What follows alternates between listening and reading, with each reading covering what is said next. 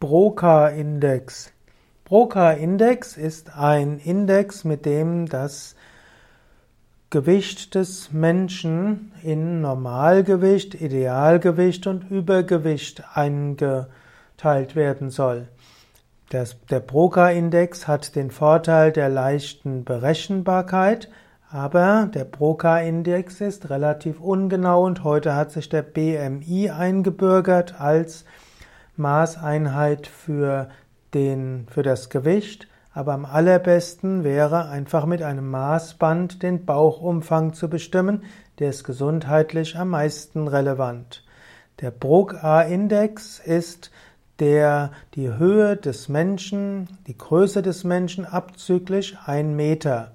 Und das ist und wenn dieser, wenn das Gewicht des Menschen dem entspricht, also das, die Größe minus ein Meter, dann ist das Normalgewicht.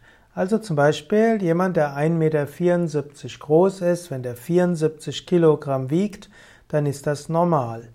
Wenn er 10% weniger wiegt, dann gilt das als Idealgewicht laut Broca-Index und wer mehr als 10% darüber ist, der ist dann übergewichtig.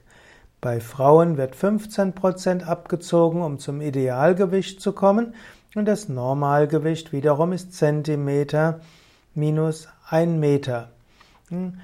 Der Broca-Index gilt nur in beschränktem Rahmen. Wenn jemand sehr klein ist oder sehr groß ist, dann stimmt er nicht. Ich könnte sagen, bei Menschen zwischen 1,65 Meter und 1,90 Meter Körpergröße kommt er in etwa dem nahe, was der BMI auch sagen würde.